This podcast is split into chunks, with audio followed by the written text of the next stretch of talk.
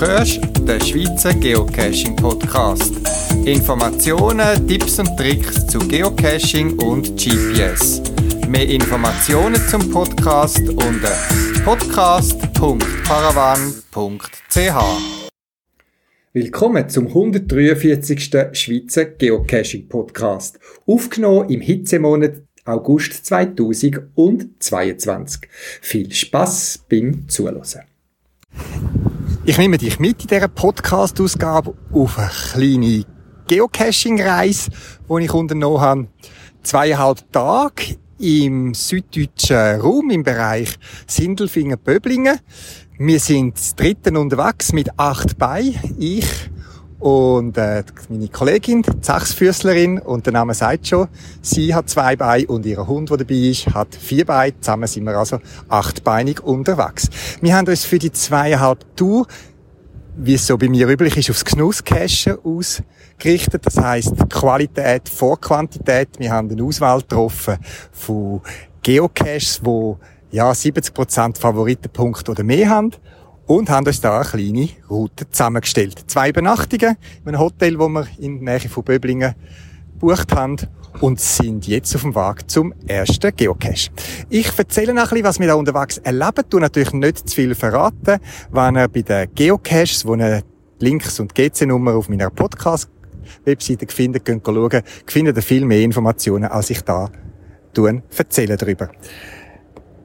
Noch zu dem Thema Favoritenpunkt für die, die es äh, nicht wissen oder nicht, ähm, noch nicht drauf gestoßen sind. Es gibt ja Favoritenpunkte bei Geocache.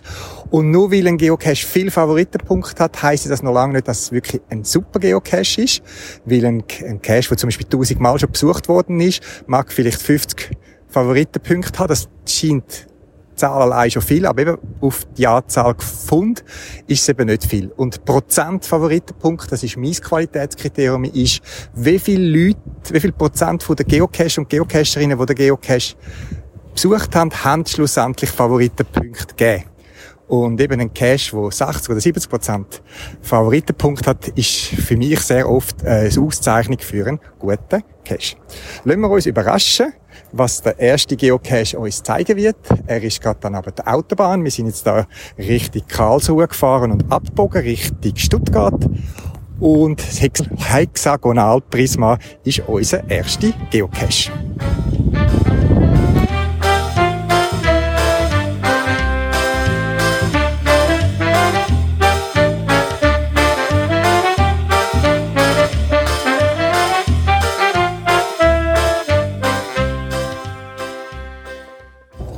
LED von rot auf grün wechseln. Dann kann man nachher den Strom abziehen und den Deckel aufschrauben gegen Uhrzeigersinn. Also. Nur bei grüner LED aufschrauben. Und wenn es blau ist, hat es nicht genug Spannung. Irgendetwas tönt in dieser Box. Jetzt das Kabel angeschlossen. Jetzt äh, äh, Rot.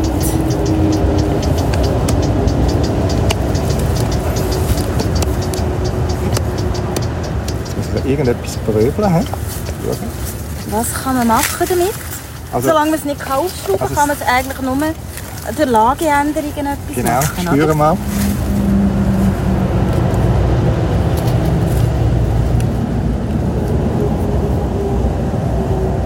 Summt doch etwas, oder?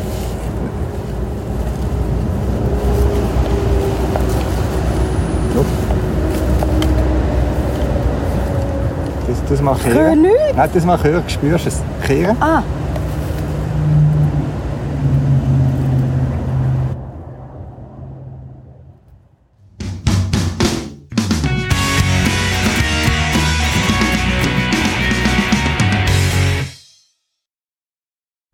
So, der erste Cache ist gefunden. Ein bisschen knifflig, ein bisschen bröbeln.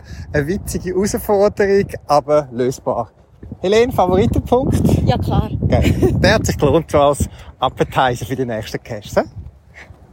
Ja, es ist so eine relativ einfach aussehende Box gewesen, wo man mit Strom hat müssen versorgen und dann ein Code hat müssen eingeben. Nur, wie man zum Code kommt, ist nur indirekt gestanden und wir haben recht lang gepröbelt, verschiedene Ideen ausprobiert und äh, dann haben wir das Listing aufmerksam gelesen. Es hat so ein, zwei Hinweise gehabt und dann ist es plötzlich ein Licht aufgegangen. Und dann haben wir den Go gehabt, aber ähm, wie man den Code genau eingeht. Das ist dann wieder eine andere Sache gewesen. Auch da haben wir Sachen Ideen ausprobieren und sind da gemütlich im Schatten von einem Baum gesessen und haben da ein bisschen tüftelt. Ja, etwa eine halbe Stunde ist gegangen und dann hat das Lampli auf grün gewechselt und wir haben können die Box öffnen. Ein witziger Cache, ähm, ja, empfehlenswert und für uns der Einstieg für unsere Cache-Tour. Eine halbe Stunde sind wir jetzt ostwärts gefahren, sind jetzt in der Nähe von der Ortschaft Pforzheim, abgebogen in ein Seitental, Wald und eine Straße durch das äh, Tal durch und wenn zwei Caches besuchen, der Schatz des Eremiten und der Schatz des Eremiten Teil 2. Der Schatz des Eremiten habe ich schon mal gefunden. Ich finde äh, begeisternd. Haben äh, meiner Begleitung noch nicht zu viel verraten, aber gesagt, den müsse ich unbedingt machen. Und ich mache nochmal, weil es den Teil 2 damals noch nicht gegeben hat. Und man nur über den Teil 1 äh, den Teil 2 kann finden. Äh, wir laufen jetzt durch den Wald und sind jetzt dann beim ersten äh, Posten und der Schatz des Eremiten zeichnet sich durch, unter anderem durch spezielle Zwischenposten aus, die sich ein bisschen auszeichnen von anderen Macharten.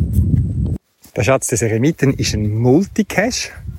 Wir sind jetzt unterwegs und haben die ersten Stationen gefunden, wo man muss äh, Zahlen ablassen. Es gehört eine Geschichte dazu im Listing. Also man muss das Listing lassen, Geschichte, und dann die Informationen bei diesen gut gemachten Zwischenstationen ablassen. Was mir an den Zwischenstationen gefällt, das ist etwas Dauerhaftes. Es ist kein Plastik. Es ist wirklich direkt quasi in den Stein rein gemacht. Also, wie es im Listing steht, dürfen wir das da erwähnen. Also, zum Beispiel beim ersten Posten hat es wirklich einen grossen Felsblock, ist eine Sonnenuhr gemeißelt und versenkt worden und so mit Messing Zapfen Informationen äh, platziert, wo man Koordinaten für den nächsten Posten muss ähm, ablesen und eingeben. Und so laufen wir jetzt bergauf zum Glück im schattigen Wald, weil es ist einer von den sommerheiß, äh, sommer, äh, Sommertagen und sind jetzt auf dem Weg zum Schatz des Eremiten, wo ich, wie gesagt, schon mal gewesen bin, wo mich total geflasht hat. Cool. Und ich bin gespannt, was meine Begleiterin dazu sagt. So, wir sind auf dem Weg zum Final. Die ersten, äh, vier Stationen. Was zwischen Spielbericht im Cash? Eindruck? Absolut genial und er stellt sich Fragen über den beruflichen Hintergrund des Owner. Genau. Man fragt sich, wie er so Sachen in, da im Wald hat können machen oder äh, dahin bringen. So, wir sind beim Final. Welcher Film kommt dir spontan in den Sinn, wenn jetzt da bist? Äh, ich hätte gerne einen neuen Rücken. Wollen wir die Taschenlampe führen?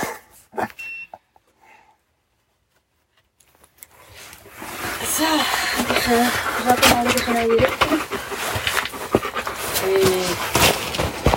aber das ist definitiv ein Steinhauer hier. Buch runterkurbeln.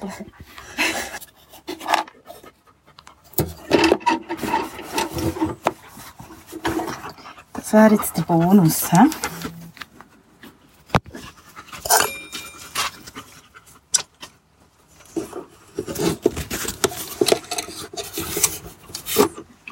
Also wir machen das Schatzkästchen auf.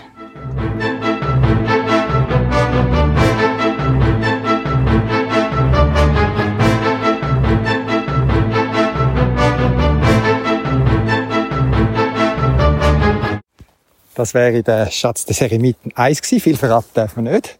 Es ist ein Ort, wo von der Location, vom Ort, wie der Ort genutzt wurde, was man daraus gemacht hat, äh, überzeugt. Und das sind die Art von Caches, wegen denen ich geocache. Nicht wegen der irgendwie Peddling am Strassenrand und der Powertrails, sondern solche Cache, das ist das, was mein Cacher-Leben wert macht. Das sind Cache, wo man nur noch staunen kann, was die Cacher ohne sich einfallen. Und jetzt stehen wir vor dem Schatz mit den zwei und ich fange schon an lachen, was er da wieder gebaut hat.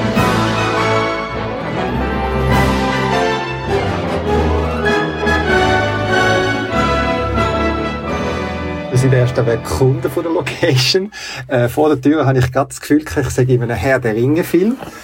Und jetzt, wenn es weitergeht, ja, geht's Abenteuer weiter. Hast du das dort da gesehen, Helene? Was? gewesen. Ah. Muss man ziehen oder drehen, oder? Vielleicht kommt auch noch eine Anleitung. Da hinten hat es noch mal eine Munibox und es hat noch mal eine Tür. Ah, schau jetzt da. das ist cool gemacht. Da ist, äh, was ist das? Ist das so ein Logbuch? Nein. Nein, nein, eindeutig nicht. Nein. Äh, hochziehen. Äh, lese ich jetzt noch nicht laut vor, wegen dem Podcast. Ich kann es selber lesen. Münze, danke. Um weitere Zettel, weitere, also wir müssen da in den Gewölbe da, äh, müssen wir weitere Sachen finden. Äh, da hat so wie einen Plan. Hochziehen, okay. Also da haben wir mal das da. da. Kannst du das mal füttern? Gut. Also. Rückseite? Nicht, nicht. Nein, das ist nicht das Gleiche. Nein? Doch, ist das Gleiche. Die gleiche ja. Form. Gut, okay. Dann hast du gesagt, geht es weiter. Das ist nicht nur... Ja, also es geht eindeutig noch weiter.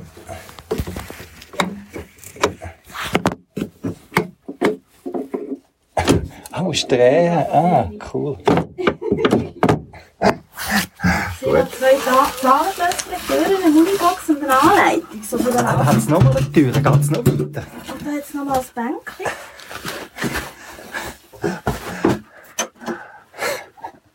Schon die Tür gefällt mir das Aussehen. He? Jetzt, wenn man, glaubst, muss ich die Aufnahme stoppen, sonst nicht zu viel verraten.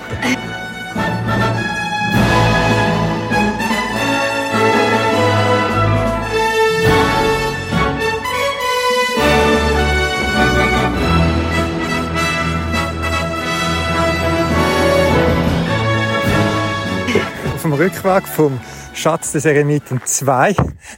Ich finde ihn einfach cool. Hele, dein spontane äh, Feedback hier? Ich bin völlig geplättet. Und eigentlich können wir gerade wieder heimgehen. Wir haben alles gesehen. Genau, das kann man fast nicht mehr toppen. Also es ist wahnsinnig, was der Owner da gemacht hat. Wie gesagt, ein cooles Final. Nur cool ist erst der Anfang gewesen, wie es ist dann noch erst weitergegangen. Und ja, wir haben da noch ein bisschen gerätselt und gerechnet und tüftelt und uns, ja, das sind die Cache, wegen denen du ich geocachen und da können wir Pettling einfach am Strassenrand liegen lassen. Und eigentlich, wie es Tele gesagt hat, wir können wieder heim, wir haben unser Top-Erlebnis. Aber wir haben noch äh, Cache auf dem Weg ins Hotel und lassen uns auch dort noch überraschen. Aber vollkommene Empfehlung. Der Schatz des Eremiten 1, der Schatz des Eremiten 2, der Ausflug, der lohnt sich.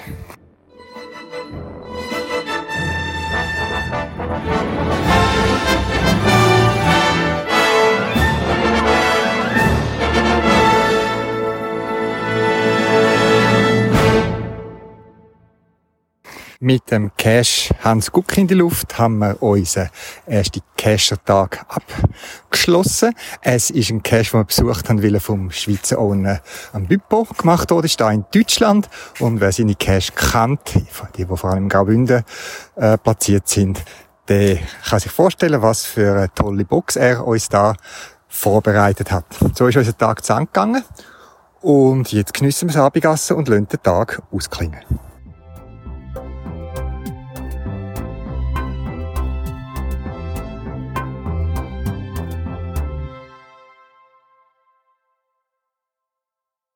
Neuer Tag, neues Glück. Es ist morgen um 9 Uhr. Blauer Himmel. Wir stehen schon im Wald.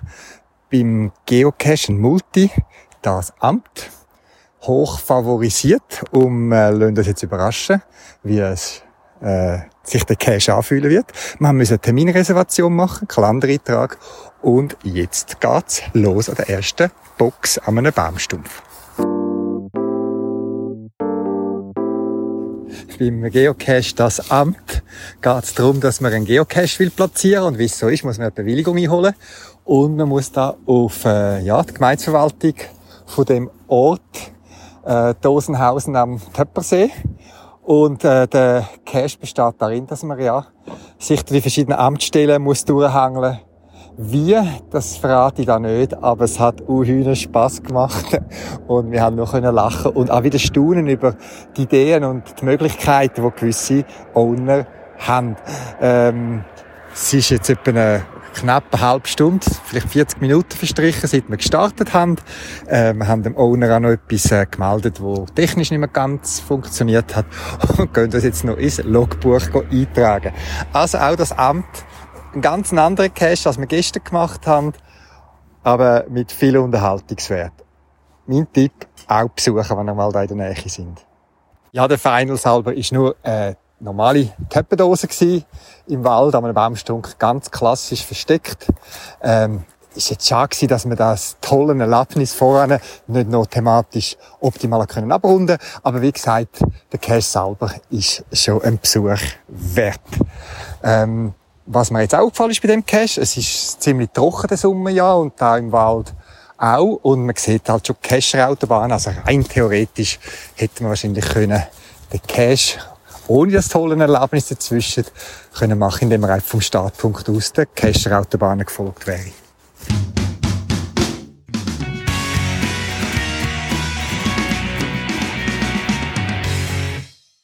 Vier Kilometer sind wir etwa gefahren, Luftlinie, und starten jetzt bei einem ganz anderen Cache, äh, ziemlich in der Mitte von äh, Böblingen, äh, in einem Wohnquartier. Der Cash nimmt ein ganz anderes Thema auf als der letzte, und zwar Schlüsselkinder der 80er Jahre. Zeit, wo noch Kinder ohne Handy unterwegs sind, wo sie sich noch in Acht getroffen haben. Und ja, es ist schon das Listing, geht schon ein bisschen auf die Thematik, auf die Zeit ein. Und jetzt schauen wir, wie der Cache, der Multicache das umsetzen wird. Ja, für mich ist es immer so ein bisschen speziell, wenn man so in einer bevölkerten Umgebung muss cachen, wo man zwischen den Häusern durchläuft. Bei dem Cache ist es jetzt nicht so schlimm gewesen. Einerseits hat man gewusst, dass alle Locations sind genehmigt. Ähm, die Besitzer sind informiert. Und so sind wir relativ rasch von einem, ich sage jetzt mal, grösseren Kasten gestanden, wo man äh, Geschichte wo Geschichte aufnimmt von den Schlüsselkindern der 80er Jahre, um verschiedene Rätsel muss lösen, witzig, äh, ein bisschen studieren, überlegen, und dann am Schluss, nach, weiß nicht, etwa dreiviertel Stunde, äh, an der Final Stage sind wir dann am Logbuch gewesen. Es ist ein schön gemachter Cache, wie gesagt, lustige Ideen, äh, detailreich, hat uns sehr gut gefallen. Und wir sind jetzt weitergefahren, nach einer Mittagspause, in einem schattigen Wald. Der Wind bringt ein bisschen Abkühlung, weil wir uns vorbereiten. Wir haben nach der nur Mittag um eins haben wir den Termin beim nächsten Das war einer der Hauptaufhänger für die Cache-Tour. Der schwarze Abt heisst der Cache. Der hat mich im Vorfeld ein bisschen beschäftigt. Der hat ein relativ knackiges Einstiegsrätsel. Ein Teil habe ich geschafft, für einen Teil bin ich nicht weitergekommen und habe dann den Owner um einen feinen Stups gebeten. Er hat dann sogar mir bestätigt, dass ich eigentlich vom richtigen Weg bin und hat dann doch noch den mehrstufige Lösungsansatz gefunden, dass wir am Schluss die Final-Koordinaten, die Startkoordinaten für den Final bekommen haben. Dann haben wir uns einen Zeitpunkt reserviert eben, und das ist dann jetzt nach der Mittagspause. Wir wissen, dass wir uns für eine längere Cache-Zeit einrichten mit vielen Rätseln und dass man keine Angst darf haben, wenn man durch einen 50 x 50 grossen Tunnel oder Öffnung muss neu mit reinsteigen. Wir sind gespannt, was der Cash bringen wird. Das alte Schloss der Shellports in England birgt ein düsteres Geheimnis. Sie lassen auf sich warten. Es tut mir leid, aber die Polizei streift durchs Gelände. Ein erregender Film nach dem bekannten Roman von Edgar Wallace. Der schwarze Abt.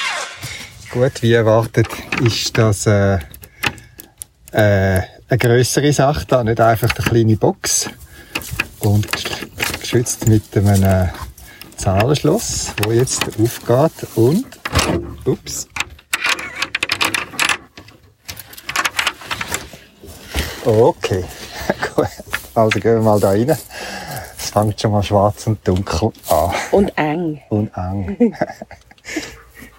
so, ich bin jetzt noch ein Angstspeise machen, weil wir sind jetzt da ähm, rein. Und ich weiß nicht, wie lange wir da in dem, ja, ich sage jetzt mal, bauliche Massnahmen werden verbringen. Ich muss da rein. Jetzt machen wir da tauchen wir ab in eine andere Welt. Wir müssen da noch uns verriegeln. Das hoffen wir noch nicht zu passen. Du hast den Code verschlossen. Ja, machst du. Nein, das lässt offen, das machst du Ah nicht. ja, ist gut.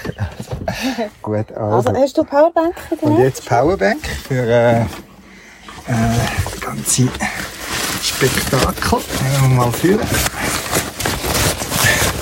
Ich hoffe, es ist noch genug geladen, nachdem ich heute Morgen die schon gebraucht habe. Nein, drei oder zweimal.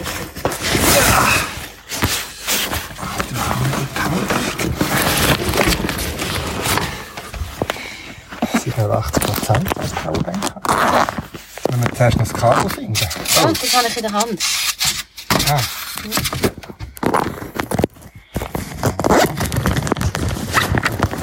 Zwei Anschlüsse und hoffen wir, dass es genug Strom zieht. Wie bei den Powerbanks hat sie immer so ein bisschen die Unschönheit, dass sie kann abstellen kann. Das ist so ein äh, Ding zum. Einstecken. Gut, Habe okay. Seabrand. Da leuchtet noch etwas. Was ist das? Hast du Da ist der Text, was auf die Scherbe aus. Okay. Sollte das Licht aufgehen. Das Licht sollte aufgehen. Das Teil, wo wir durch müssen, ist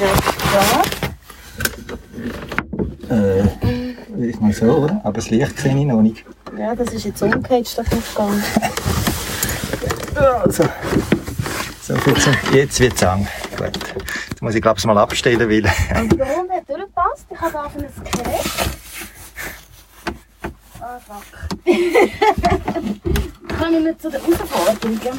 Äh, ich nehme gerade mein Zeug mit. Ich glaube, ich habe meinen Rucksack da. Und äh, Taschenlampe, Powerbank haben wir da. Also, ich gehe schwer aus davon, davon aus, wäre es wieder ein bisschen äh, grösser. Aber zuerst mal müssen wir durch den Gang durch. Gut. Und angenehm warm ist es auch. He? Nimmst du den Rucksack mit? Ja, ich denke, ich etwas zu trinken mitnehmen. Gut. Ja. Lass doch deine da. Gut. Ich habe Flaschentee und eine Flasche Wasser. Also, los geht's. Krabbel, krabbel.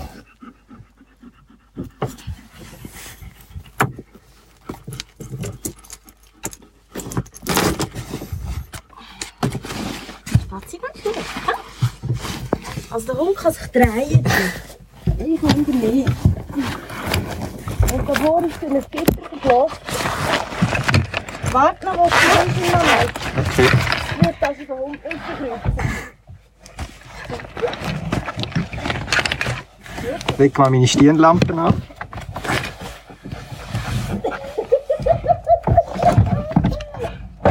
Du, das Gitter kann man rausgehen. Lass kommen.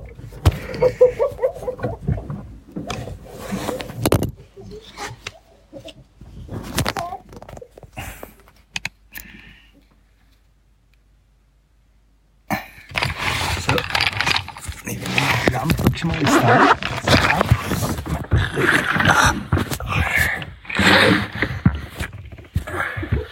an. Für Leute mit Platzangst. Also ein bisschen lüftig wäre schon keine Sache. Warte, stopp. So, sind wir da. Das ist jetzt ein bisschen da. So. Ich glaube jetzt. Ah, cool. Nein, hot. Also, wir sind da, ja, jetzt geht's los und alles andere, was wir euch jetzt wieder erzählen, wird zu viel verraten.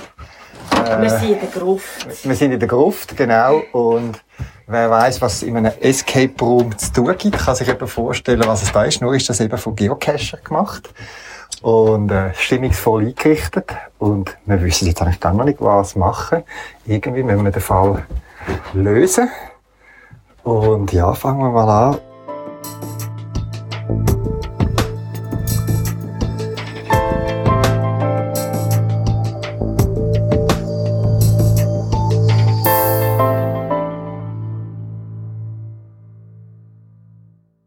So, für den Podcast dürfen wir wieder einschalten. Zwei Stunden haben wir gebraucht in dem, den Gebäude, Baulichkeiten, wie man dem auch immer will sagen. He? Gruft. Gruft. äh, viel Knobeleien, Rätsel, Mechaniken, Codes, Verschlüsselungen. Wir haben jetzt gemerkt, dass wir zu schnell zum Final gekommen sind, ungewollt oder ungewollt gewollt. Ähm, wir tragen uns jetzt das Logbuch ein und irgendwo jetzt da noch eine Information hat zu irgendeinem Schloss, wo dort gestanden ist, dass man das im Logbuch äh, findet. Äh, mit UV, keine Ahnung. Äh, da, das ist der Zahlencode zum Infoschrank. Ja, es ist ein Cruiserlebnis, der schwarze Abt. Wer gern kniffelt, rätselt, löst auf engem Raum, äh, wie mir vielleicht auch ein bisschen hitzebeständig muss sein. Jetzt im Sommer, wenn es da voll anbrennt, äh, der ist mit dem Cash super gut bedient. Es ist wirklich das meiste Werk wieder von Pastelleen und Ideen, wieder Sachen, die ich noch nie gesehen habe. Aber ich habe das Schloss, das ich im letzten Podcast erwähnt habe, wo es jetzt nicht mehr gibt, der hat da ihnen auch eine Rolle gespielt, wo eben kein Schloss ist im äh, konventionellen Sinn mit Götz oder Schlüssel, sondern mit dem Schieben, wo man links und rechts kann auf und ab schieben und so kann wieder eine Station aufmachen. Absolut lohnenswerter Cash. Äh, ich bin froh, haben wir ihn fertig. Ich möchte, freue mich wieder auf die frische Luft, wenn ich da wieder rausgekrochen bin. Und ja, wir werden den Abend sicher können geniessen. Das war ein Highlight von unserer Geocache-Tour. Und etwas ganz Tolles haben wir jetzt eben in dem Zusatz äh, Behälterschrank noch gefunden. Und zwar eine Dokumentation auf von, über das Making-of, wie der Cache da entstanden ist. Mit Fotodokumentation, wie der Aufbau erfolgt ist, wie lange sie das geschafft haben. Ich finde das immer sehr spannend und auch eindrücklich, um das zu erleben. Und ähm, ja, wie, es, wie so ein Erlebnis überhaupt stand ist, dass es eben nicht eine Sache ist von einem halben Sonntag oder so, halbes Wochenende, sondern die haben viel länger angeschafft. Und, wie man dieser spannenden Story kann entnehmen, haben sie nach sechs Monaten, aus was für Gründen auch immer, haben sie den Standort müssen räumen und haben das Ganze müssen zügeln und bedanken sich da der Stadtverwaltung, ähm, äh, von dem Ort, wo der Cash steht, wenn ich jetzt nicht verrate, wo der Final ist, dass die so große Unterstützung bekommen haben. Wie gesagt, ein krönenden Abschluss für einen ganz einen coolen Geocache.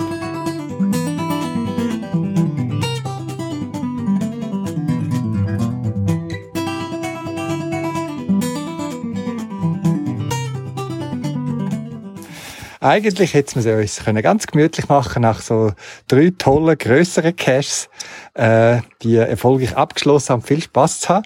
Aber es hat uns so äh, richtig gepackt. Wir sind so im Flow gewesen und haben auf unsere Liste geschaut, welche Cash wir noch so in zweite Priorität vorbereitet haben und sind nochmal losgefahren in die Gegend und sind ein paar andere Cash angegangen. Unter anderem das LA Reviewer Denkmal, ein witziger Cash, wo man wieder staunt, was da ein Owner in äh, Wald eingebaut hat und er hat noch wie eine Art äh, Spezialfunktion eingebaut, die ist aus speziellen Gründen, wo auch aus der Kritik aus der Geocaching-Community gekommen ist, deaktiviert worden, aber nur schon zu sehen, die Idee, wie es hätte können funktionieren, hat auch viel Spaß gemacht. Dann sind wir vom Rückweg noch zu einer Art Bonusstation dort. Das ist so ein klassischer Cache gewesen, wo eben im Zusammenhang mit der nicht mehr existierenden Funktion beim Reviewer-Denkmal äh, noch einen speziellen Sinn hätte. Und dann sind wir jetzt weitergelaufen ähm, zum ähm, die Tür 2. Das ist eigentlich ein Cache, der im Rahmen von einer Art Fanserie ähm, äh, publiziert worden ist und jetzt nach wie vor zur Verfügung steht. Es ist eine Elektronikstation und wir haben jetzt da wirklich Mechanik, Elektronik vorgefunden vor Ort und wir haben müssen ein hergekochtes Ei mitnehmen. Und ähm, ja, weil ich am, beim Mittag schon meine hergekochten Eier gegessen habe, weil wir daran gedacht haben, zum, ja, druck doch einmal, dann kann ich gerade zuschauen, äh, dass wir da den Cash machen, da haben wir keine Eier mehr gehabt, jetzt noch schnell müssen in einen, einen äh, Laden rein, gehen Eier, hergekochte Eier posten und habe ich das mitnehmen und könnt jetzt da nur staunen, was man mit Elektronik, Mechanik und einem hartgekochten Ei kann machen. Das sind Sachen, die man einfach muss gesehen haben als Owner. Also wenn du mal in der ähm, äh, Gegenkunst da, dann besuch doch die Tür 2, vergiss nicht deine Powerbank und das hergekochtes Ei und du wirst staunen, was äh, Cash-Owner sich da einfallen lässt.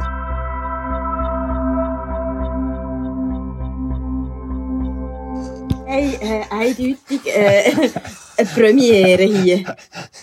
Das haben wir beide noch nie gemacht, gell? Nein, also vor allem haben wir nie ein Ei müssen mitnehmen, aber dass wir jetzt das Ei können weiter brauchen, um den Final zu finden, das ist jetzt eine spezielle Sache. Ähm, Ausschalten. ja, willst du jetzt, oder willst du noch mal mit einem anderen Stift? Komm, wir schauen mal das Resultat an.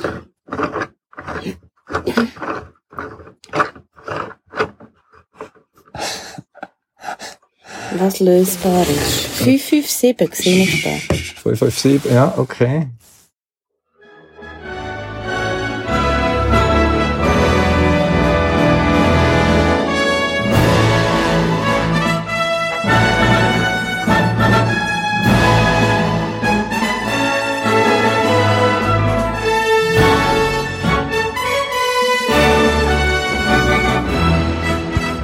Ich nehme an, man hört Begeisterung, wo ich da berichte, live von diesen Cash, die wir jetzt angetroffen haben. Und jetzt eben bei die Tür 2 hat ja eine wirklich oben coole Station 1, wo man nicht zu viel erzählen darf, wo man das hartgekochte Ei muss mitnehmen Und jetzt sind wir zum Final gegangen und haben, ja, dort gedacht, ja, sicher noch eine schöne Dose.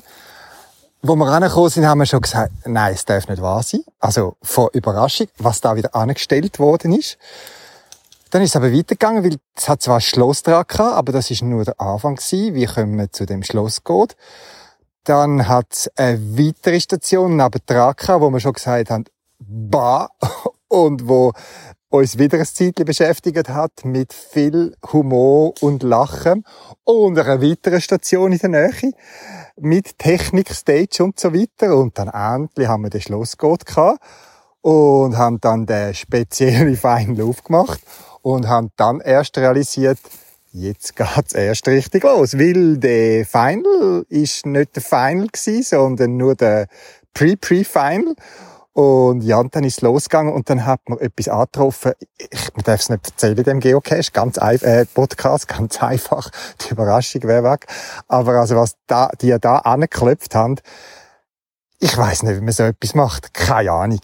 Also, es hat dann am Schluss, dann nochmal etwa eine Dreiviertelstunde verbraucht, äh, von den Ge- Örtlichkeiten. Ich sage jetzt mal, die haben gröbere Baumaßnahmen, ich das jetzt mal so umschreiben, im, in der Natur rausgemacht, wo ich muss sagen, also, wie kommt man auf die Idee? Wie kommt man auf die Motivation? Wir haben uns gefragt, die haben ja das Zeugs da müssen auftragen, die haben es müssen dahin an den speziellen Ort bringen.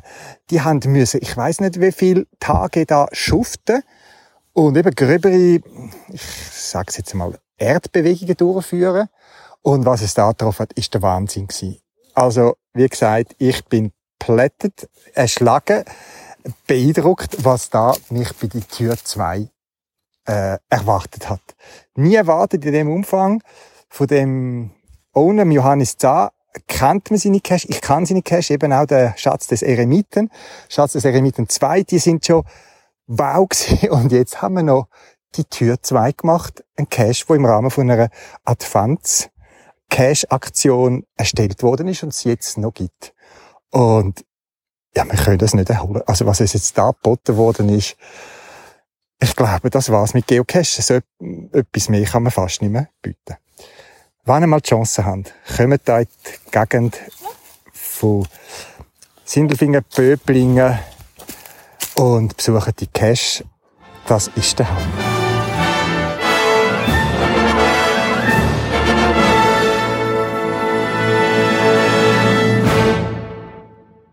Ja, nach dem eindrücklichen Cache-Tag hat es dann erst gegen die Abend um 9 Uhr zur Nacht gegeben, wo wir gemütlich in einem italienischen Restaurant uns Energie zugeführt haben und den tollen Tag Revue passieren haben. Ja, und dann gegen die Zani sind wir in unserem Hotel eingetroffen, wo wir Dusche nach dem schwitzigen, heißen Tag und einem tollen Erlebnis, wo wir auch ein bisschen Dreck gesammelt haben, äh, abgeschlossen haben.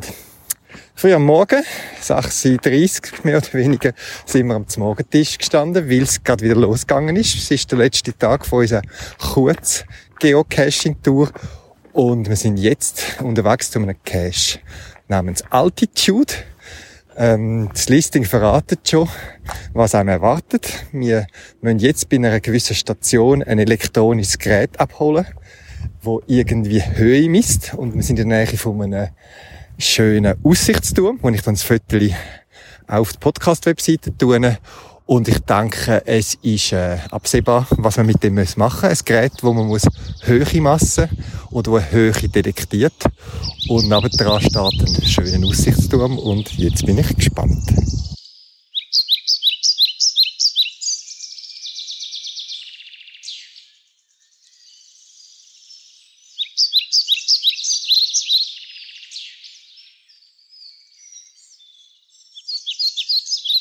Es war eine lustige Dose, die wir da gefunden haben, respektive ein kleines technisches Gerät. Ähm, wie aus dem Listing ein bisschen rauszulassen war, hat man den Turm besteigen und dann dort auf eine ja, technische Art noch die Final-Koordinaten herausgefunden. Bei so Cache hat man dann immer Angst, dass der Final so eine normale Dose irgendwo unter einem Baumstrunk ist. Da ist der Ort wirklich so gewesen, klassisch versteckt, aber die Final Box hat noch eine Überraschung geboten, passend zum Thema und so ist es eine stimmige Dose, wo ein Favoritenpunkt von mir überkommt, einfach von der Grundidee, wo da geboten wird. Mal etwas Neues. Ja, wir müssen schon langsam ans Ende von unserer Cash-Tour denken. Ähm, es ist noch ein Zeitchen zu reisen, bis wir in der Schweiz sind. Wir haben die Reise vorgesetzt, eben Richtung Süden, Richtung Schweiz und haben unterwegs noch ein Cache auf unserer Pflichtliste.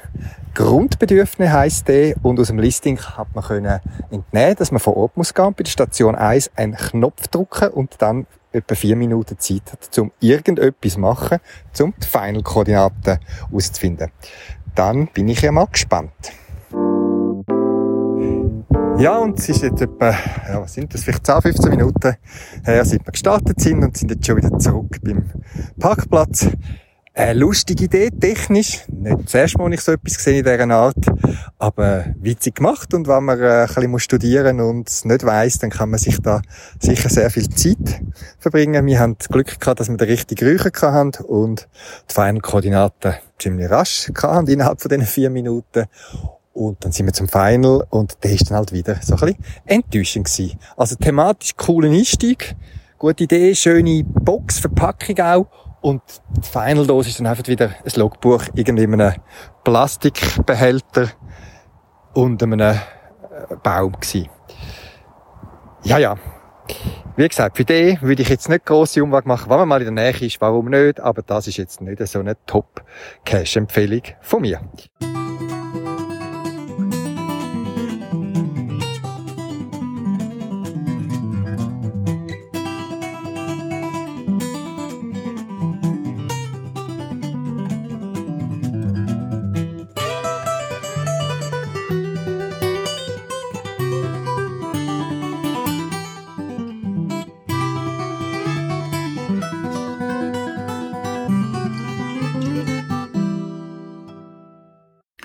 Ja, das ist buchstäblich ein Cash zum Abgewöhnen gewesen. Jetzt geht's wieder heimwärts. Wir müssen etwa drei Stunden heimfahren. Auto und ich dann noch einen Teil per Bahn. Und morgen geht der Arbeitsalltag wieder los. Ich habe es genossen. Für mich ist immer ein gutes Zeichen, dass ich können entspannen und mich erholen und wirklich abtauchen in so eine Cash-Tour, wenn ich Zeit vergesse und wir haben wirklich nicht oft auf die Tour geschaut in diesen zweieinhalb Tagen, nur zum sicher sein, dass wir unsere Termin bei einem Cash, wo wir haben müssen, den Besuch quasi im Kalender reservieren, dass wir den nicht verpassen. Und sonst sind wir ziemlich zeitlos vom Morgen früh bis Abend spät am Geocachen gewesen. Und das ist ein tolles Erlebnis, das ich jedem anderen auch empfehlen kann. Wie haben wir unsere Geocaching-Tour plant. Ich nutze dazu ganz gerne das Tool cashtour.no. Die Links, wie gesagt, auf meiner Podcast-Webseite. Das ist ein Tool, wo man so eine Geocaching-Reise oder Unternehmen kann planen. Man kann die Reise äh, erfassen und dann diverse Wegpunkte oder Geocaches und weitere Informationen dazuladen. Man kann auch Packlisten erstellen, man kann auch automatisch Kosten erfassen und aufteilen auf Teilnehmer. Ich finde es ein cooles Gesamtpaket. Ähm, man kann äh, so die Planungen dann auch freischalten und teilen mit anderen, dass man miteinander kann daran arbeiten Und was ich beim Cache tue, wo sehr, sehr viele Funktionen hat, am meisten brauchen, das ist eben das Sammeln von Geocaches, wo man da kann hinzufügen und dann kann man die sortieren und priorisieren. Weil man hat ja viele Ideen, beschränkte Zeit. Und dann haben wir miteinander, haben wir uns mal per Online-Meeting getroffen im Vorfeld, haben die Tour besprochen, haben gesagt, ja, das ist ein Muss-Cache, den wir unbedingt machen das ist die zweite Priorität, wenn wir noch Zeit haben oder etwas nicht klappt. Wir haben äh, das Hotel erfasst, wo wir drin sind. Man kann äh, gerade eine Karte generieren, wo man gerade sieht, wo die verschiedenen Caches sind, wenn man zum Beispiel überlegt, von welchem gehen wir dann zu welchem und in welcher Reihenfolge. Ja, und am Schluss kann man äh, die äh, Punkteliste dann auch als GPX-File abladen für seine Geocaching-App. Und es gibt auch für, für Cache Tour selber eine App, wo ich zum Beispiel für mein iPhone geladen habe und dann kann man die äh, plante Tour direkt abladen und hat alle Informationen auf seinem Smartphone dabei. Ich finde das sehr praktisch. Ähm, wir haben dann dazu noch projectgc.com genutzt. Das finde ich ein cooles Tool zum äh, gute Cache suchen, dort brauche ich es vor allem. Man kann äh, live in Karten, kann man zum Beispiel verschiedene Kriterien angeben, eben zum Beispiel so viel, zeigt mir nur die Cache mit so viel Prozent Favoritenpunkte oder mehr, wo ich noch nicht gefunden habe. Und dann kann man relativ schnell einmal eine Übersicht gewinnen. Und eben, wenn man nicht Statistikcacher ist, wo einfach jedes Dösli am Wagenrand auflassen will, kann man sich mal so ein bisschen Perlen raussuchen und kann so anfangen selektieren. Auch dort hat man die Möglichkeit, zum die Listen teilen mit anderen, dass man miteinander an einer Liste kann arbeiten kann. Wie gesagt, da haben wir es unabhängig voneinander gebraucht, um einfach coole Caches zu finden, wo man nachher ins cachetour.no erfasst haben. Wie gesagt, wenn wir mit anderen unterwegs sind, finde ich es gut, wenn man so etwas nutzt. Gerade die äh, erwähnten Tool, Project GC und Cache Tour, die finde ich einfach cool, eben weil man die Informationen kann zentral sammeln und miteinander dran arbeiten.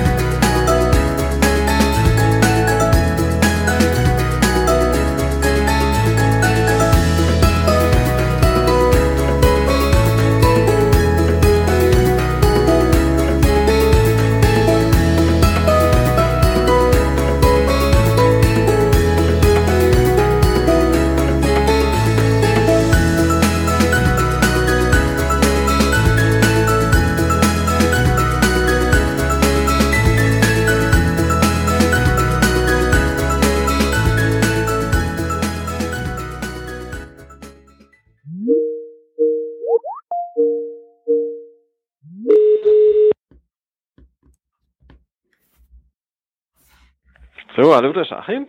Ja, guten Abend, Achim. Äh, wir kennen uns nicht persönlich, aber ich kenne diverse deiner Geocaches. Viele sind äh, beeindruckende Bauwerke in Stein, äh, wenn ich es so sagen darf.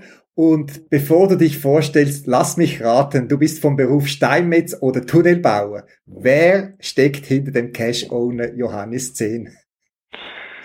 Also die Frage, was ich von Beruf bin, die kriege ich öfters gestellt und der Tipp Steinmetz kommt auch häufig da als erst wird als erstes genannt. Ich glaube Pfarrer war halt auch schon dabei, aber äh, stimmt beides nicht. Äh, ich habe mit Steinen nichts zu tun beruflich. Äh, ich bin äh, beruflich in der Erwachsenenbildung.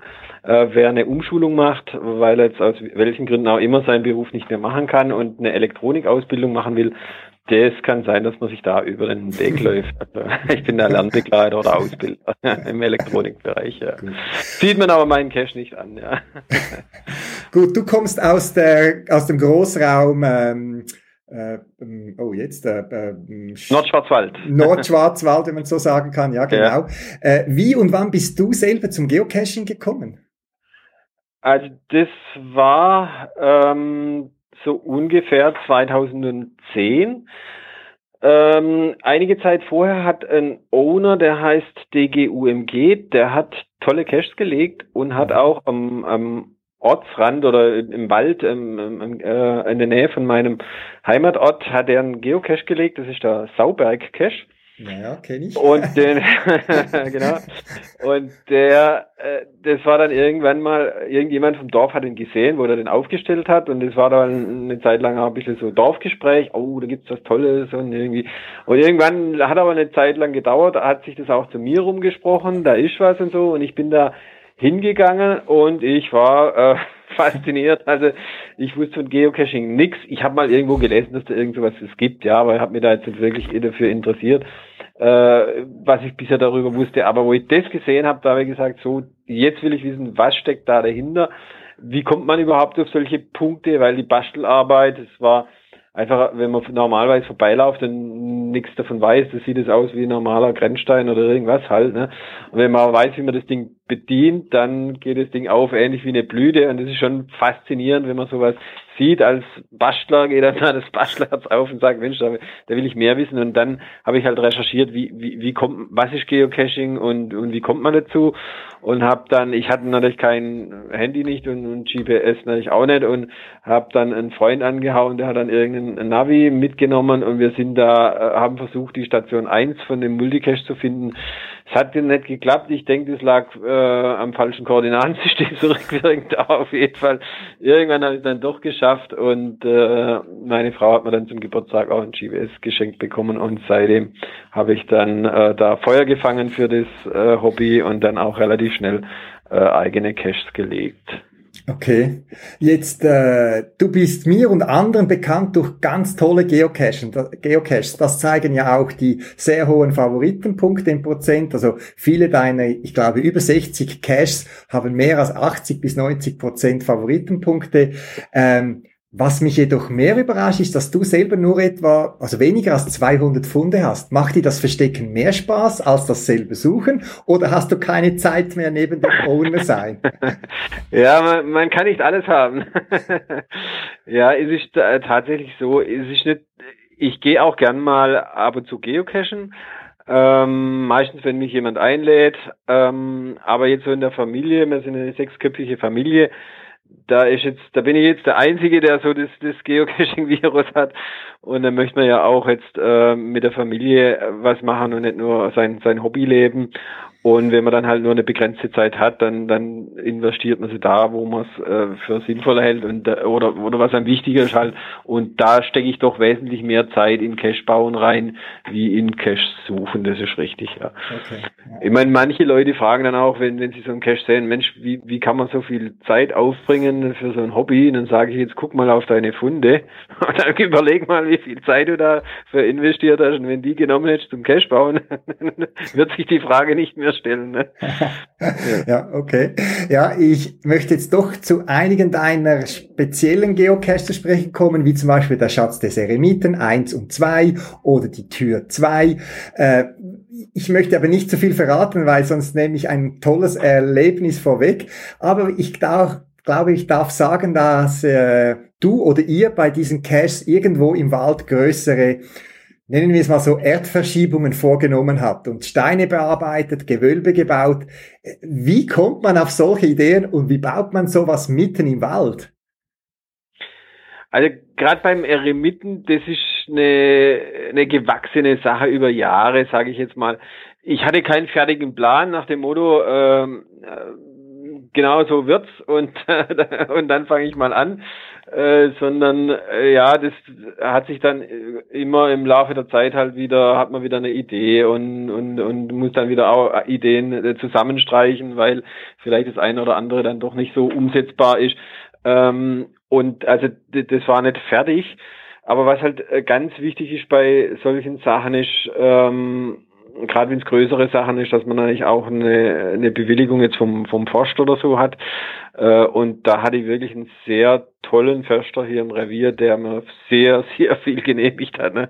Da bin ich auch sehr, sehr dankbar, schätze ich sehr. Ne? Hat mir auch Fahrgenehmigungen gegeben, über Jahre weg. Ich habe die häufig nicht benutzt und bin zu Fuß gegangen, habe auch gesagt, meistens gehe ich zu Fuß, aber wenn man dann doch größere Sachen hat, wie jetzt äh, Steine transportieren, will man die natürlich auch nicht erst noch den Berg hochtragen müssen, äh, sondern da reicht es, nur das letzte Stück, wo man es nicht mehr mit dem Auto fahren kann. Wenn man das dann von Hand macht, reicht dann eigentlich schon. Äh, und das ist natürlich eine, eine, eine tolle Unterstützung oder vor allem auch eine Voraussetzung, dass man sowas überhaupt machen kann. Ja.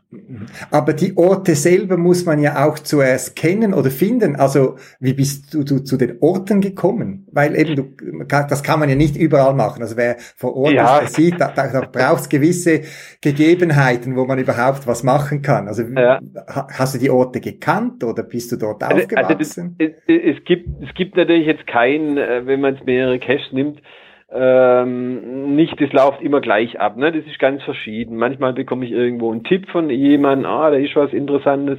Äh, einmal habe ich sogar den Förster gefragt, äh, also das war zum Beispiel bei der Tür 2. Äh, da hat dem Förster gesagt, also ich kenne einige äh, solche tolle Örtlichkeiten, aber bei den meisten ist ein Ver Verbotsschild dran und beim anderen ist äh, ein Gitter dran wegen Fledermäusen und äh, so weiter. Und der hat mir dann gesagt, ja, ich kenne da noch einen, war da aber selber noch nicht dort äh, aber da kannst du mal probieren äh, und hat mir so ungefähr die, die Gegend gesagt, wo das sein muss. Und da bin ich auch hingegangen, habe dann aber erstmal nichts gefunden und habe dann aber nochmal recherchiert, nochmal einen anderen mit dazu genommen, der, der wusste dann, wo man suchen muss, genau. Und da war dann aber erstmal, dass man überhaupt da rein konnte, erstmal äh, einiges an Grabungsarbeit nötig. Äh, aber der Vorteil ist natürlich auch, wenn man, äh, wenn sowas jetzt nicht schon vorher bekannt ist und vielleicht da gar nicht mehr zugänglich war, hat man dann auch äh, mehr Freiheitsgrade, das dann auch zu gestalten. Ne? Ich kann ja jetzt nicht äh, eine bekannte Höhle äh, zum Beispiel nicht einfach sagen, ich baue jetzt eine Tür rein. Ne? Das, das, also selbst wenn man es der Förster genehmigen würde, ne? das, äh, äh, äh, die Chance, dass man so eine Genehmigung kriegt, ist gering und, und, und, und man will es ja auch nicht, ne? wenn die Leute das äh, äh, gewohnt sind, dass es anders ist und dann baut jemand das komplett um. Ne?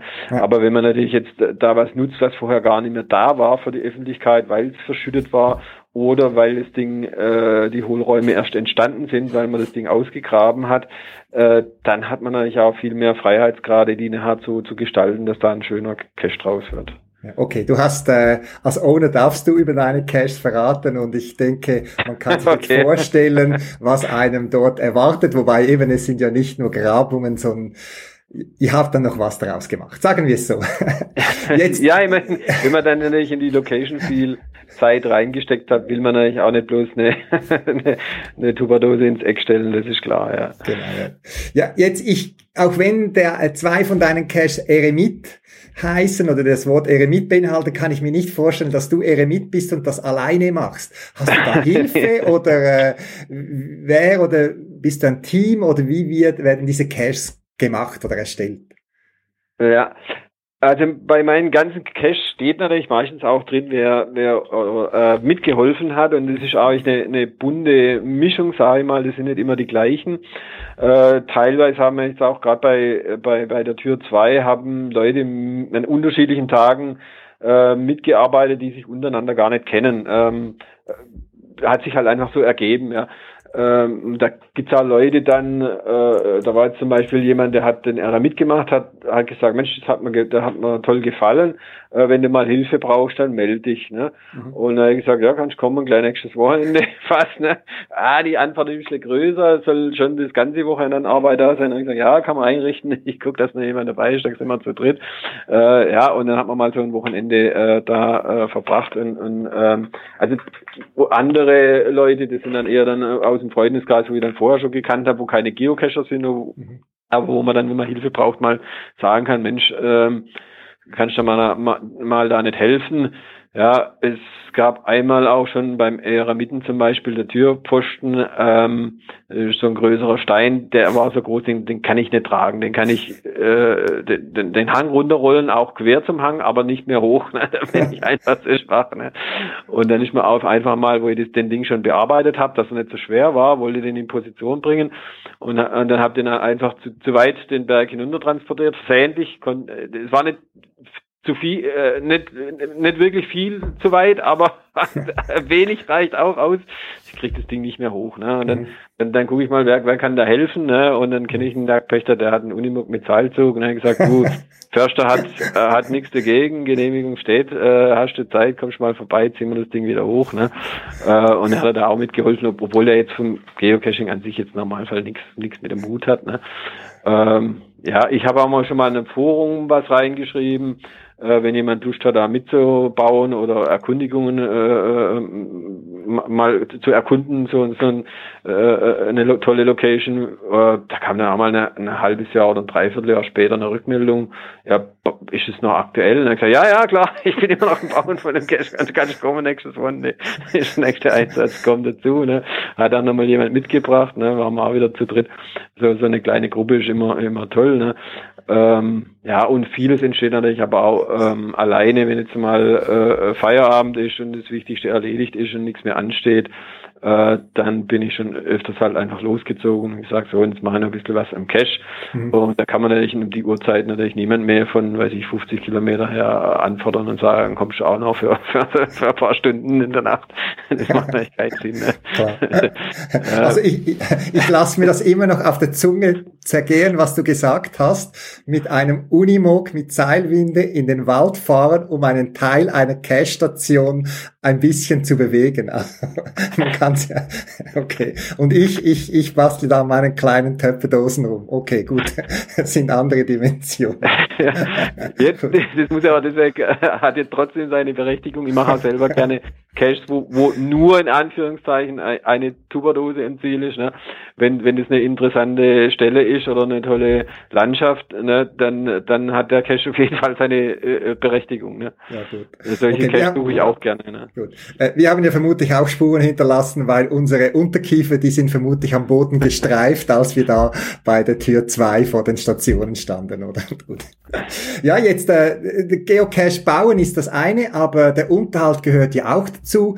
Äh, äh, wie viel Zeit pro Monat investierst du oder ihr für die Wartung? Und äh, ja, was für Erfahrung macht ihr mit den vielen Geocachen im Umgang mit euren Bauten oder deinen Bauten?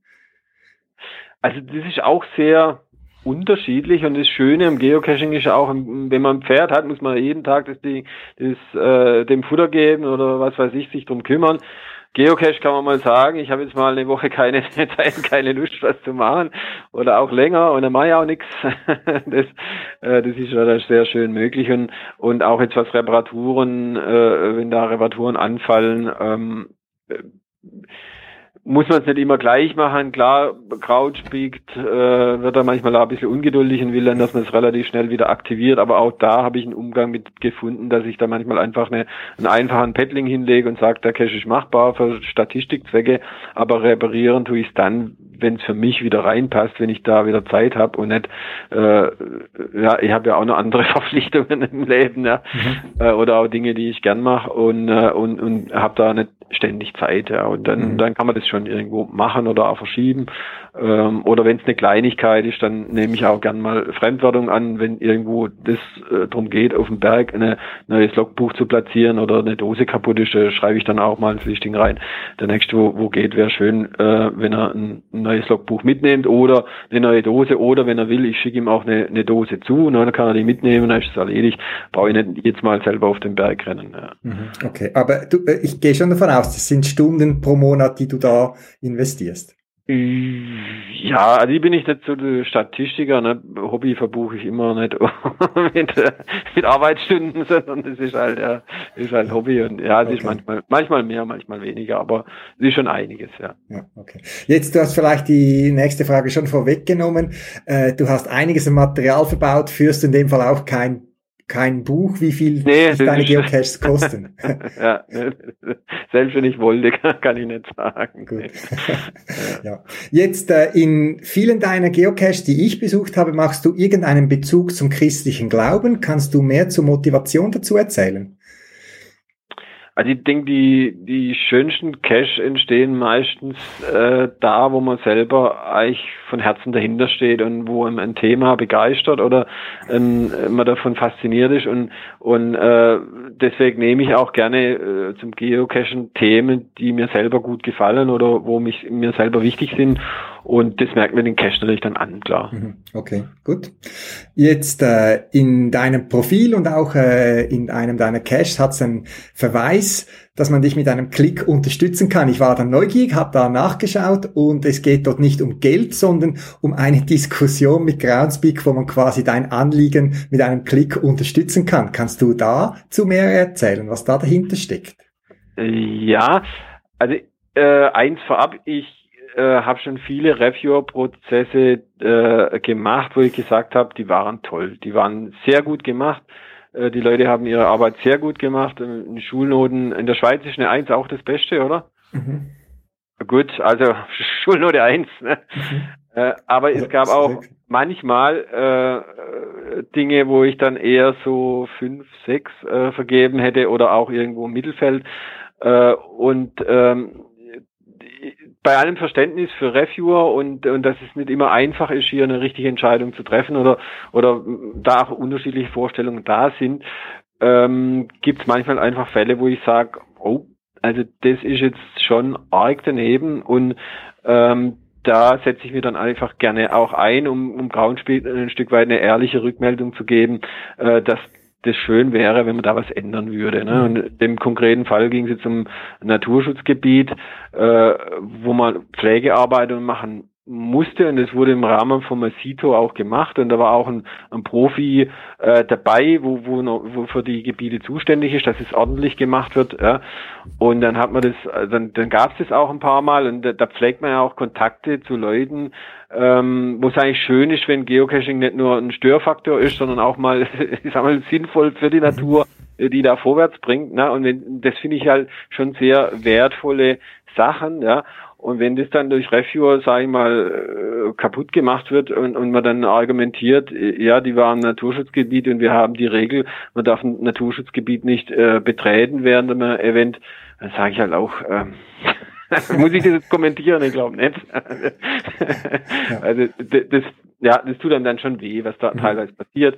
Und äh, da dann klar zu sagen, äh, nee, also liebe äh, Leute, äh, wäre schön, wenn ihr da nochmal drüber nachdenkt, äh, dass man das in Zukunft vielleicht anders machen könnte oder wieder anders machen könnte.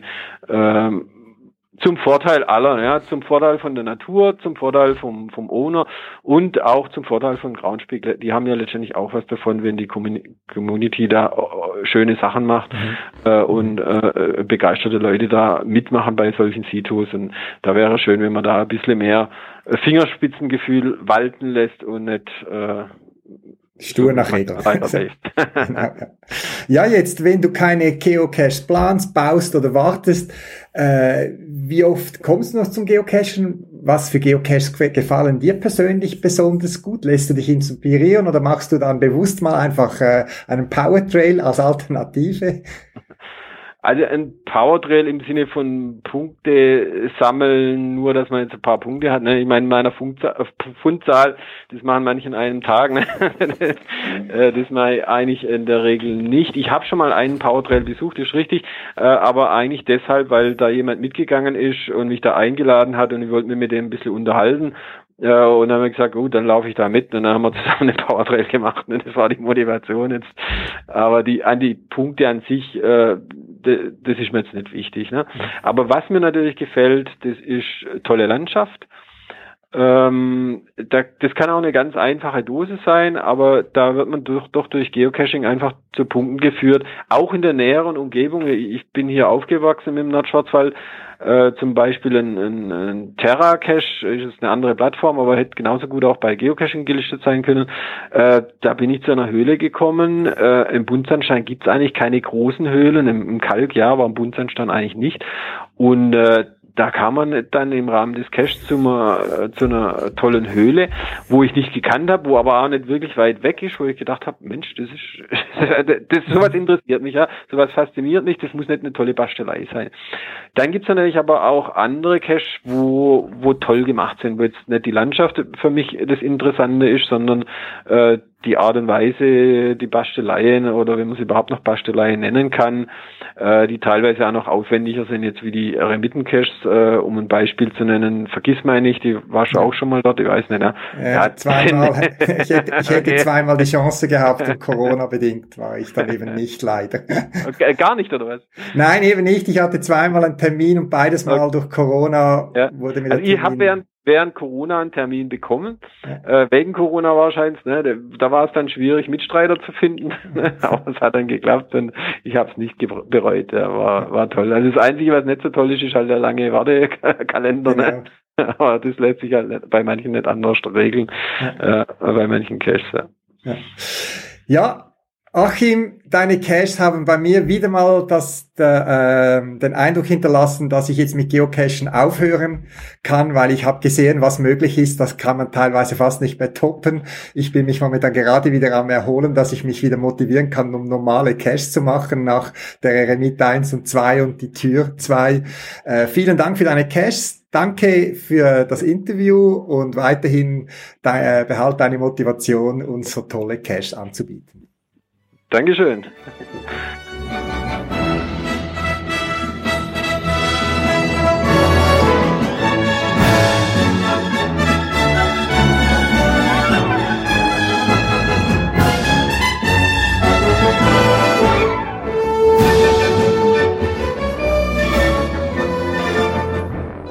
Ja, und ich habe es wahrscheinlich gemerkt. Ich habe einen Fehler gemacht in dem Interview.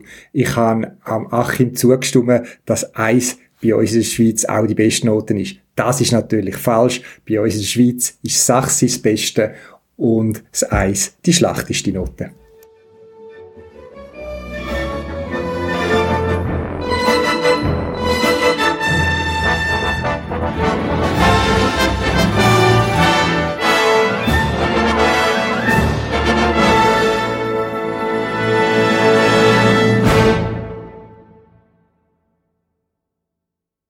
Das wär's für das Mal. Zusätzliche Informationen findest du im Internet unter podcast.paravan.ch.